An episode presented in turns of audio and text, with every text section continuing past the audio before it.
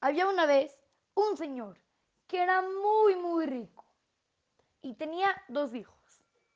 Al primero le empezó a dar todo el dinero que, que quería. Le daba charolas de plata repletas de monedas de oro.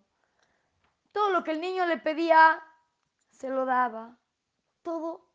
Y cuando el niño creció, se hizo un niño muy mal criado, muy que, no pensaba en los demás, que quería todo para sí mismo, nunca, no era una buena persona. Cuando el rico vio esto de su hijo, decidió, con el segundo, cambiar la técnica. ¿Y qué fue lo que hizo? Llegó y le fue dando poco a poco. Dijo, el primero se olvidó de mí. El segundo, yo no quiero que se olvide de mí. Entonces, ¿qué? Cada vez que me pida algo, se lo voy a dar, pero no le voy a dar algo sin que me pida. Y también van a haber cosas que le voy a decir que no se lo voy a dar. Cuando el niño creció, se hizo una buena persona con modales, no como su hermano.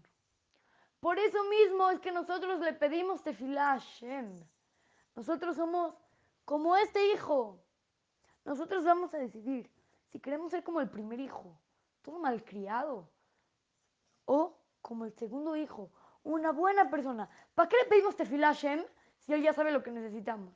A ver, por ejemplo, una persona se rompió la nariz, ¿no? Por ejemplo, que llega con Hashem, Hashem, por favor, ayúdame a que mi nariz esté bien. Ya, ¿para qué le pido? Hashem ya sabe, Hashem sabe todo.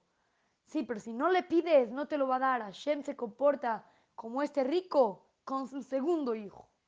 Así es que, su querido amigo, Shimon Romano, para Try to Go Kids, Montesinaí.